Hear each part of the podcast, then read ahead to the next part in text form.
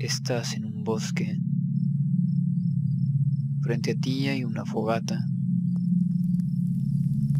Al otro lado del fuego hay una persona vestida con ropas coloridas y una máscara de liebre. La persona te saluda diciendo, Saludos, viajeras y viajeros, soy Ursus, el bardo introspectivo. Siéntense alrededor de mi fogata mientras les hablo del tema de esta noche.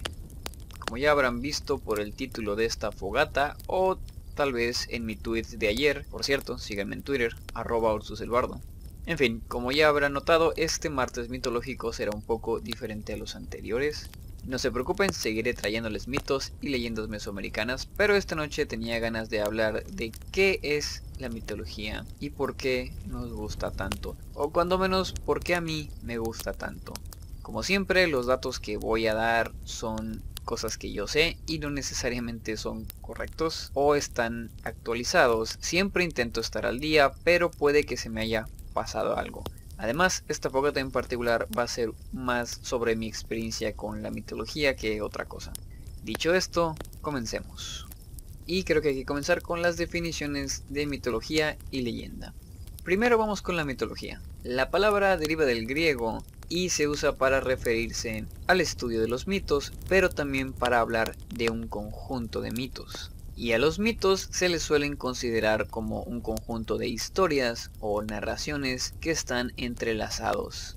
La mitología surge, entre otras cosas, como un método para explicar partes del mundo que no se sabía cómo funcionaban. Tenemos por ejemplo a Tlaloc siendo un dios encargado de la lluvia, quien era ayudado por los Tlaloques, estos últimos cargaban vasijas llenas de agua y las rompían sobre las nubes para hacer llover. Las vasijas al romperse creaban los truenos y luego se derramaba el agua y así surgía la lluvia. Los mitos suelen ser historias sobre seres sobrenaturales que sirven, como ya mencioné, para explicar cosas sobre el mundo. Mientras que las leyendas, aunque también pueden incluir elementos sobrenaturales como dioses o criaturas mágicas, suelen estar enmarcadas por un contexto de tiempo, es decir, están ligadas a lugares, tiempos o personas específicas. Un ejemplo de esto es el ciclo de las leyendas del rey Arturo. En estas historias salen criaturas mitológicas, pero también lugares reales, y el propio Arturo podría considerarse mitológico o legendario dependiendo del ángulo que estés abordando al ver estas historias pero creo que me estoy enredando mucho. ¿Qué tiene que ver todo esto con nuestro gusto por la mitología? Bueno, como ya he mencionado en otras fogatas, los mitos y leyendas son, entre otras cosas, historias, y a los humanos nos encantan las historias. Eh, de hecho, para intentar explicar por qué nos gusta la mitología, creo que tengo que intentar explicar por qué nos gustan las historias. Voy a intentar dar una explicación desde mi punto de vista. Ustedes pueden compartir su propio punto de vista en los comentarios. Y recuerden que solo leo comentarios en ebooks y YouTube. Ok, aquí voy. Nuestro cerebro hace muchas cosas por muchas razones. Una de las cosas que hace es encontrar patrones a nuestro alrededor. Y la razón para esto tiene sus raíces en cuestiones de supervivencia. Podemos ver rostros donde no los hay. ¿Y qué ventaja tiene esto? pues los humanos debíamos huir de depredadores y el reconocer rostros, incluso cuando no los hay, era útil a la hora de escapar. Y si lo que veían era un rostro falso y se asustaban y habían corrido por nada, seguía siendo mejor que hubiera pasado eso a no haber reconocido un rostro real y morir por eso. También podemos reconocer patrones de sonido e incluso pistas en el ambiente, como huellas por ejemplo. Es muy común ver en películas que alguien está en una selva y se pone nervioso cuando el ambiente está inusualmente callado. Pues eso nos dice que todos los animales que lo rodean están asustados hasta el punto de quedarse en silencio, lo que significa que hay un peligro cerca. Y por lo tanto también pues el protagonista debería quedarse en silencio o estar alerta por si algo se está acercando. Ahora hablando otra vez de las huellas, podemos a través de leer el ambiente ver historias impresas a nuestro alrededor. Si sabemos cómo leer rastros de animales, por ejemplo, podemos ver por dónde han pasado, más o menos hace cuánto y hacia dónde iba o de dónde venía el animal. Algo muy importante pues obviamente no quieres estar cerca de un río o de algún lugar si hay huellas frescas de lobo o de oso o algún otro animal peligroso en los alrededores.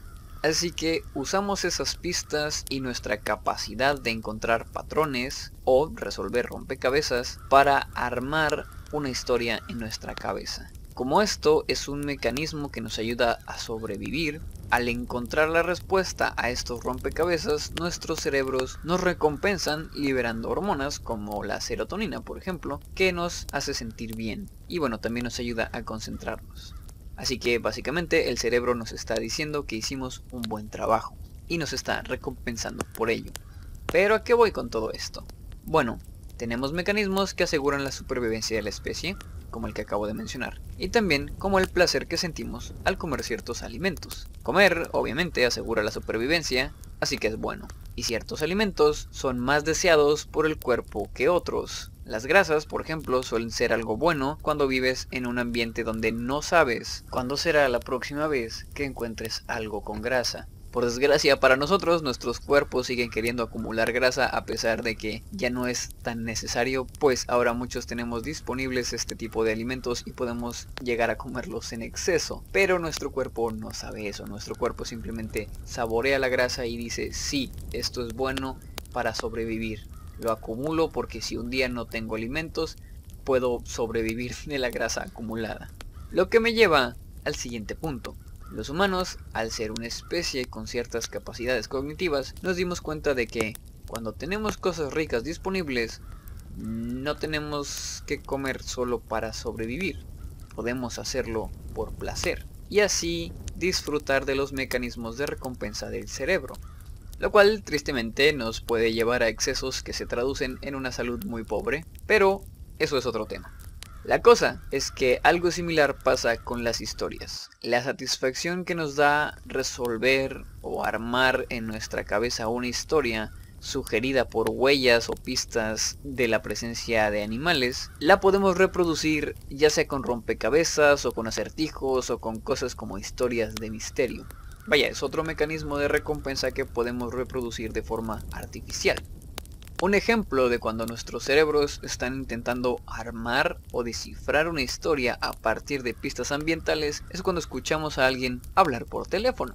Solo estamos escuchando la mitad de una conversación y aunque el tema no nos incumba y tal vez ni siquiera nos interese mucho, nos morimos por saber la historia completa, por conocer las piezas faltantes, en especial si lo que escuchamos no parece tener mucho sentido.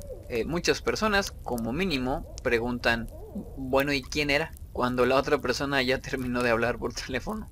Pero bueno, dejando un poquito de lado los chismes y, nuestra poca o mucha inclinación a estos, las historias artificiales, las aventuras que nos inventamos, encierran un gran potencial no solo para darnos esa recompensa de haber resuelto un misterio, también pueden revolver nuestras emociones. Así como podemos disfrutar de la comida solo por placer, también podemos disfrutar de emociones y sensaciones sin estar en situaciones reales. Podemos vivir una historia de horror, por ejemplo, desde la seguridad de nuestro sofá, sin tener que enfrentarnos a fantasmas o entidades peligrosas.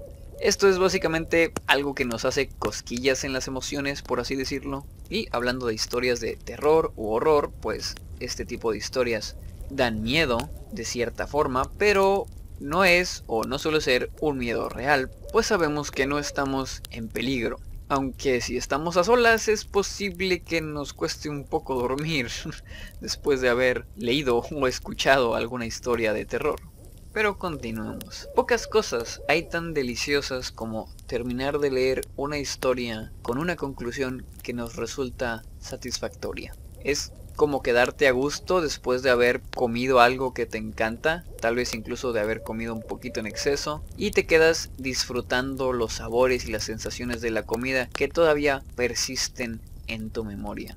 Sin embargo, esto también deriva o puede derivar, creo yo, en la sensación de vacío que se siente cuando terminas de leer una historia excelente pues los personajes, la trama y el mundo de esta maravillosa historia estimularon tus emociones y tus sentidos, A lo mejor si fue un libro que abarcó cierto rango de emociones, pues pudo haberse sentido como una montaña rusa. Y ahora que ya terminó, tienes una sensación de cierre, pero también de nostalgia inmediata, pues ya no verás más aventuras de los personajes que tanto te gustaron. Pero, ¿qué tiene que ver todo esto con los mitos y las leyendas? Bueno, como ya dije, los mitos y leyendas son historias. Son las historias que nuestros antepasados se contaron a sí mismos para explicar el mundo a su alrededor, pero también para explicarse a sí mismos. El ser consciente de nosotros mismos y el nivel cognitivo que tenemos ahora es algo que desarrollamos de manera gradual a lo largo de cientos o miles de años. Y durante ese tiempo, a pesar de que tal vez no teníamos el nivel cognitivo que luego desarrollamos, sí que percibíamos el mundo. Y al ser una especie social, nos contábamos los unos a los otros cómo veíamos el mundo. Por desgracia, la escritura tardó mucho tiempo en llegar y todo lo que teníamos era la tradición oral. Digo por desgracia porque naciones enteras que no pudieron dejar registro de sus mitos y leyendas son ahora un misterio para nosotros. Sería muy interesante saber cómo veían el mundo estas personas, cómo se contaban a sí mismos las razones detrás del color del cielo o de las estrellas en el firmamento. Y bueno, también sería interesante saber, no sé, qué recetas de comida tenían o cosas así. La cosa es que me imagino a los primeros humanos observar el mundo y comenzar a pensar en explicaciones. Tal vez se veían a ellos mismos y pensaban que podía haber algo parecido a ellos, pero más grande. Estoy hablando de que se veían a sí mismos y no tenían garras o pelaje o colmillos como otros animales, pero con sus manos podían hacer herramientas para cavar, cortar y en general moldear el mundo a su alrededor. No tenían gruesos pelajes abrigadores, pues podían tejer ropa a partir de fibras o de plano matar a un animal y quitarle la piel. El río estaba muy lejos y quedarse cerca era peligroso por el riesgo de encontrarse con depredadores, pues podían hacer vasijas para transportar el agua. Y si ellos podían hacer estas herramientas y hasta otras cosas como estatuillas o muñecos de palos y arcilla, tal vez había otras criaturas más grandes e inteligentes que ellos. Y estas criaturas más grandes podían hacer algo similar. Tal vez una diosa o un dios podían hacer muñecos de barro o de maíz y darles vida con su aliento divino. Y si habían hecho eso, tal vez también habían creado las plantas y los animales, o el cielo y la tierra. Este tipo de lógica la seguimos encontrando hoy en día. Por ahí anda rondando la historia de que a niños que no se les ha explicado de dónde viene la leche con chocolate, pero sí se les explicó de dónde viene la leche, se imaginan que la leche con chocolate viene de vacas cafés. y cuando lo piensas, tiene su lógica. Pues cuando no sabemos de un tema, solo podemos especular con la información que tenemos disponible. Y si algo sabemos hacer los humanos es inventarnos historias con los datos que tenemos. Así que si había personas que tenían vasijas con agua y estas vasijas al romperse hacían ruido y derramaban el agua, no me parece raro que algunos hayan desarrollado como explicación para la lluvia que unas deidades rompen vasijas dentro de las nubes, pues las vasijas de los dioses seguramente son muy grandes y hacen mucho ruido. No estoy diciendo que esto haya sido así en el caso de los tlaloques, por ejemplo, son solo especulaciones mías. Pero mucha de la mitología se basa en explicar el mundo a base de lo que conocemos, como ya había mencionado.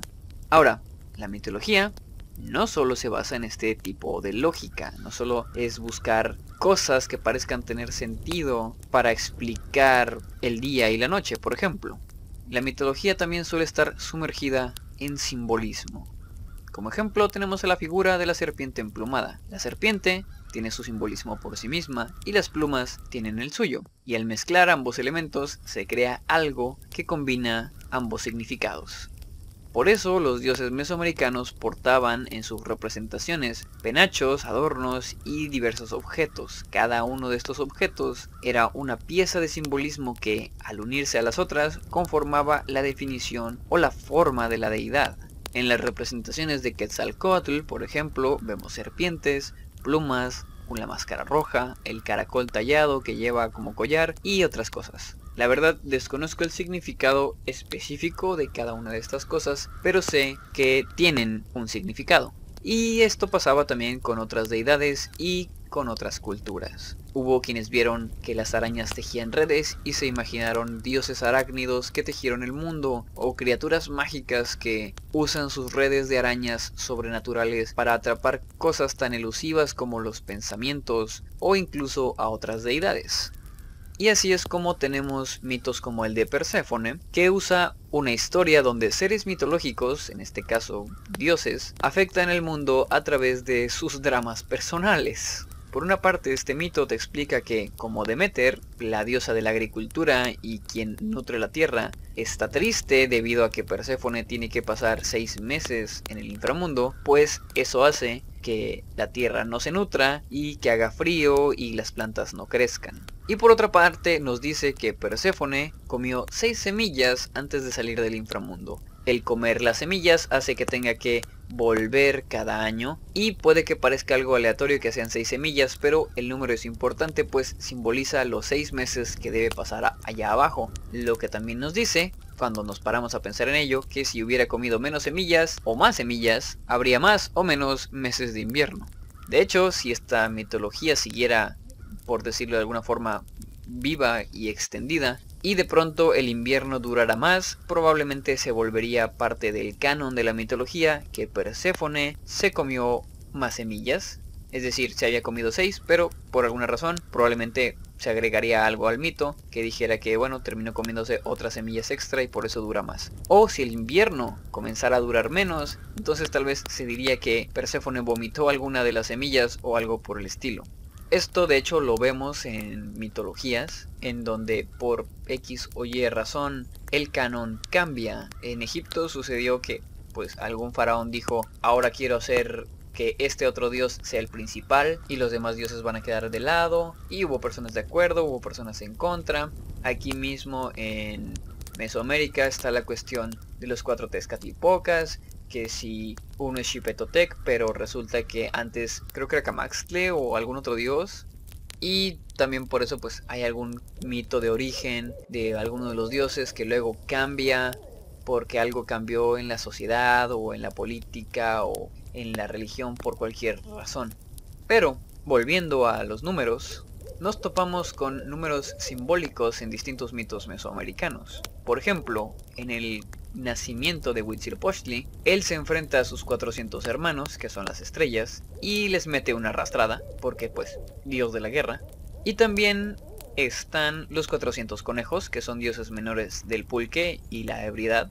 Y el número 400, hasta donde tengo entendido, no es que esté diciendo que fueran 400 estrellas y 400 conejos exactamente. Es un número que simboliza que hay un chingo de algo, es decir, representa la vastedad o la infinidad de algo.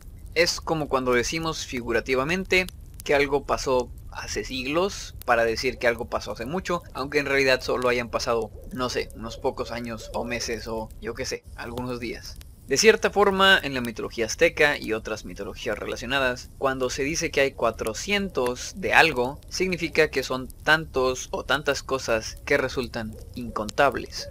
Y bueno, continuando con las ideas de esta fogata, la mitología no solo tiene componentes de lógica que explica el mundo y de simbolismo para expresar ciertas ideas, también está muy ligada a las religiones, una vez más, lo que estoy a punto de decir es más que nada mi punto de vista sobre este asunto.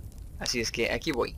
Si ya tienes la idea de que hay algo o alguien que se encarga de la lluvia, y tú necesitas la lluvia para tus cosechas, pues tiene también su lógica que quieras comunicarte con este ser para pedir cierta protección y a lo mejor lluvias favorables. También tiene sentido que quienes puedan hablar con estos seres místicos sean personas especiales, ya sea por nacimiento, por preparación o devoción, o tal vez por una combinación de estas tres cosas.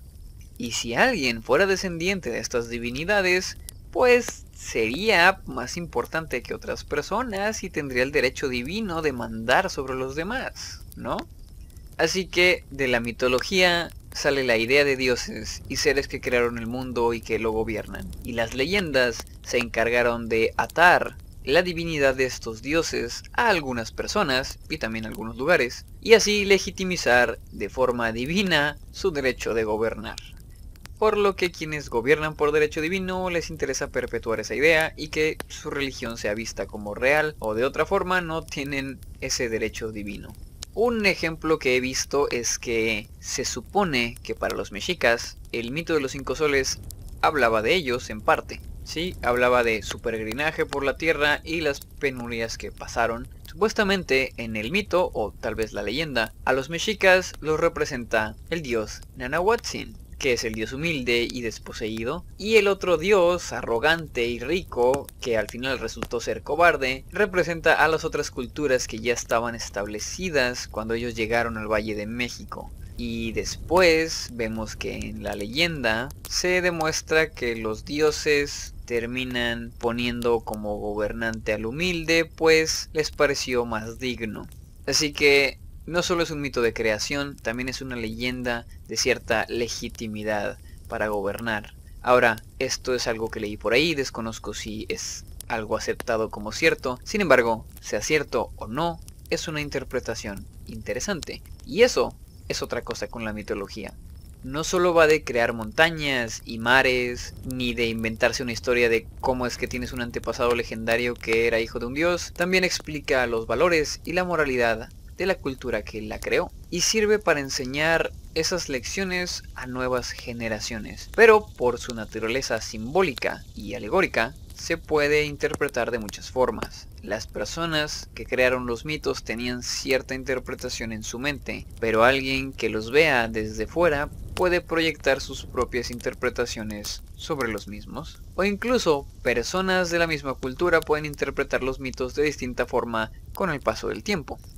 Y estas distintas interpretaciones se pueden dar también por la similitud de los mitos o los dioses que salen en ellos. Se pueden encontrar, por ejemplo, ciertos paralelismos entre Tlaloc y Thor, pues ambos son dioses relacionados con el trueno. Thor tiene su martillo y Tlaloc tiene el Chikawastli, una especie de bastón sonaja que usa para comandar los rayos y la lluvia. Aunque bueno, debido al énfasis que tiene Thor con los rayos, tal vez haya más similitudes entre él y el trueno viejo de los Totonacas.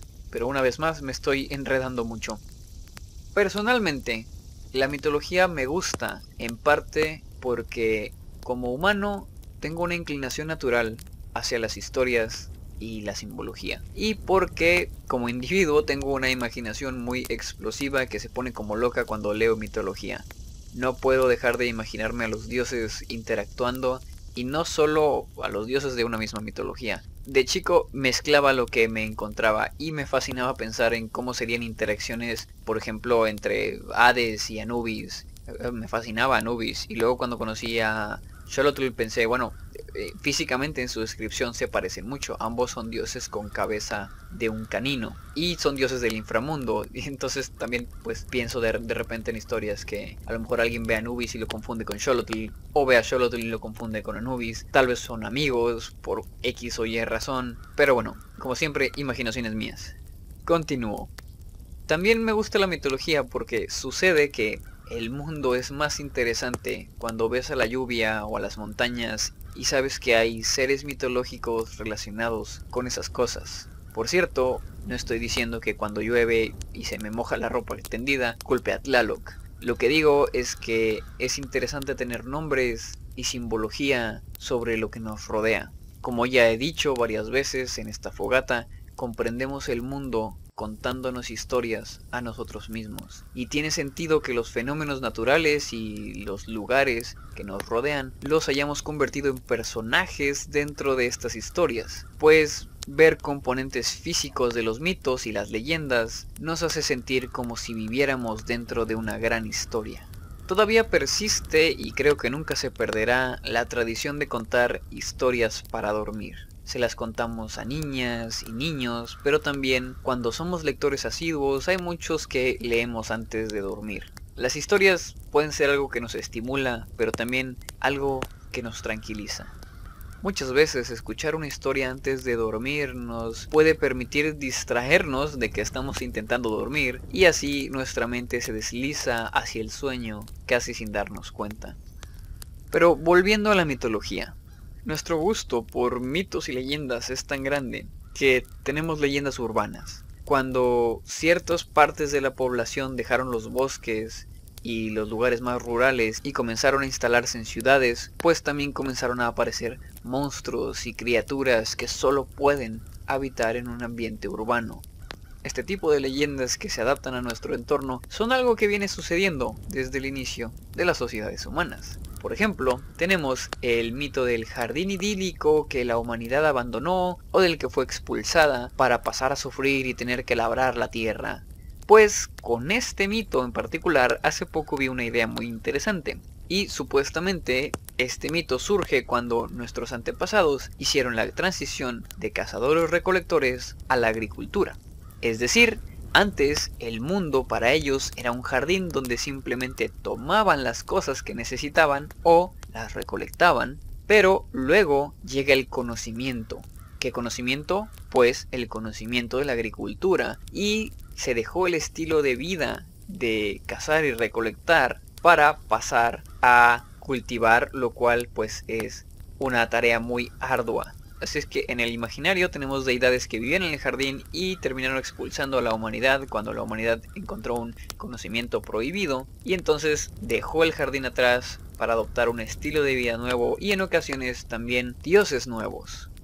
Pues en lugar de tener dioses que estén relacionados con cosas de este jardín idílico, ahora se tienen dioses relacionados con la agricultura y la ganadería y algunas otras cosas más relacionadas con este estilo de vida distinto. Pero como ya dije, también hay versiones en donde la humanidad descubre el conocimiento y decide por sí misma dejar atrás el jardín junto con ese estilo de vida y bueno pues también dejan atrás ciertos dioses o los dioses que tienen se transforman, cambian de trabajo por así decirlo. Y así estos mitos que nos contamos los unos a los otros guardan tras su simbolismo la historia de nuestra transición de cazadores recolectores a agricultores. Esta es una idea interesante, pero no la he investigado muy bien. Si encuentro más datos al respecto, luego les traigo una fogata sobre el tema. La cosa es que pasamos de un estilo de vida a otro y eso quedó registrado en el imaginario colectivo en forma de mitos y leyendas y en el nuevo estilo de vida se desarrollaron nuevas leyendas, y así hasta llegar a nuestros días con las leyendas urbanas. Por cierto, como una nota hablando de distintas formas de mitos y leyendas, otra cosa que yo considero que pueden ser mitos son películas, series, libros y videojuegos. Como ejemplo están cosas como las películas llamadas de slashers, las de asesinos como, no sé, Halloween, Viernes 13 y así, que se consideran como terror palomero o de mero entretenimiento vacío. Sin embargo, estas películas reflejan la moralidad y las ideas de quienes las hicieron y de su generación. En estas películas se castiga, entre otras cosas, el sexo premarital y por eso es que es un tropo o incluso un cliché que en este tipo de películas los adolescentes calenturientos pues terminan asesinados por el monstruo o el asesino. Y también tenemos cosas como la serie animada Equipo de Netflix, eh, muy recomendable por cierto. Esta serie es entretenida y divertida, sí, pero también tiene temas interesantes. Habla sobre los prejuicios que distintos grupos pueden tener unos con otros, lo cual lleva o puede llevar a guerras sin sentido. También habla de redención, entre otras cosas. Y puedes ver la serie sin leer ninguno de estos mensajes, simplemente la ves y te entretienes y ya. Sin embargo, los mensajes están ahí y transmitir esos mensajes a través de una historia me parece más efectivo que simplemente sentar a alguien y darle un monólogo de por qué no hay que juzgar un libro por su portada y bla bla bla. Y como ya había mencionado, en parte los mitos y leyendas cumplen el propósito de transmitir morales y valores. En las propias mitologías mesoamericanas vemos cosas por el estilo. Parte del mito de Hunahpu e Ixbalanque es que ellos castigan a otros dioses por ser soberbios. En fin, creo que mi conclusión es que los mitos y las leyendas son muy complejos e involucran muchas cosas. A cada quien le puede gustar por distintas razones. A mí me atrae el aspecto de que son historias, pero también reflejan tradiciones, moralidad, valores y las formas de ver el mundo de las culturas en las que se originaron, como ya había mencionado. También me fascina ver las diferencias entre conceptos similares, podemos ver a los dragones occidentales que están relacionados con el fuego generalmente y luego también están los dragones orientales que suelen estar relacionados con el agua. Ambos son dragones, pero sus características, sus atributos y su simbolismo es muy distinto. Y luego también tenemos los paralelismos entre las representaciones de los dragones orientales y la figura de la serpiente emplumada, que está relacionada, entre otras cosas, con el viento. Pero de nuevo me estoy dejando llevar por el tema. Estas son las razones que yo he encontrado de por qué a mí me gusta la mitología. Y hasta cierto punto, por qué le puede gustar la mitología a otras personas. Pero como ya dije, pueden dejarme sus razones en los comentarios. Y disculpen si esta fogata fue algo atropellada. Tal vez debí dividir los temas en distintas fogatas, pero tenía muchas ganas de hablar de esto y decidí dejar que las ideas fluyeran, por así decirlo. Sin embargo, si creen que debo estructurar mejor mis ideas, pueden dejármelo en los comentarios. Ahora sí, creo que este es el final de esta fogata. Recuerden que mis redes sociales están en la descripción. En Twitter interactúo bastante y en Instagram pueden ver fotos de mis michos o, o, bueno mis gatos. Suscríbanse, den like, activen la campanita si están en YouTube y todas esas cosas. Por cierto, YouTube ya me vino con el chisme de que la mayoría de los que me están escuchando no están suscritos. Y pues bueno, si les gusta mi contenido, a ustedes les conviene suscribirse, a mí me conviene que se suscriban, todos ganamos aquí. Ahora sí, hasta la próxima fogata, viajeras y viajeros. El fuego se apaga. Al abrir los ojos te das cuenta de que has vuelto a tu día normal.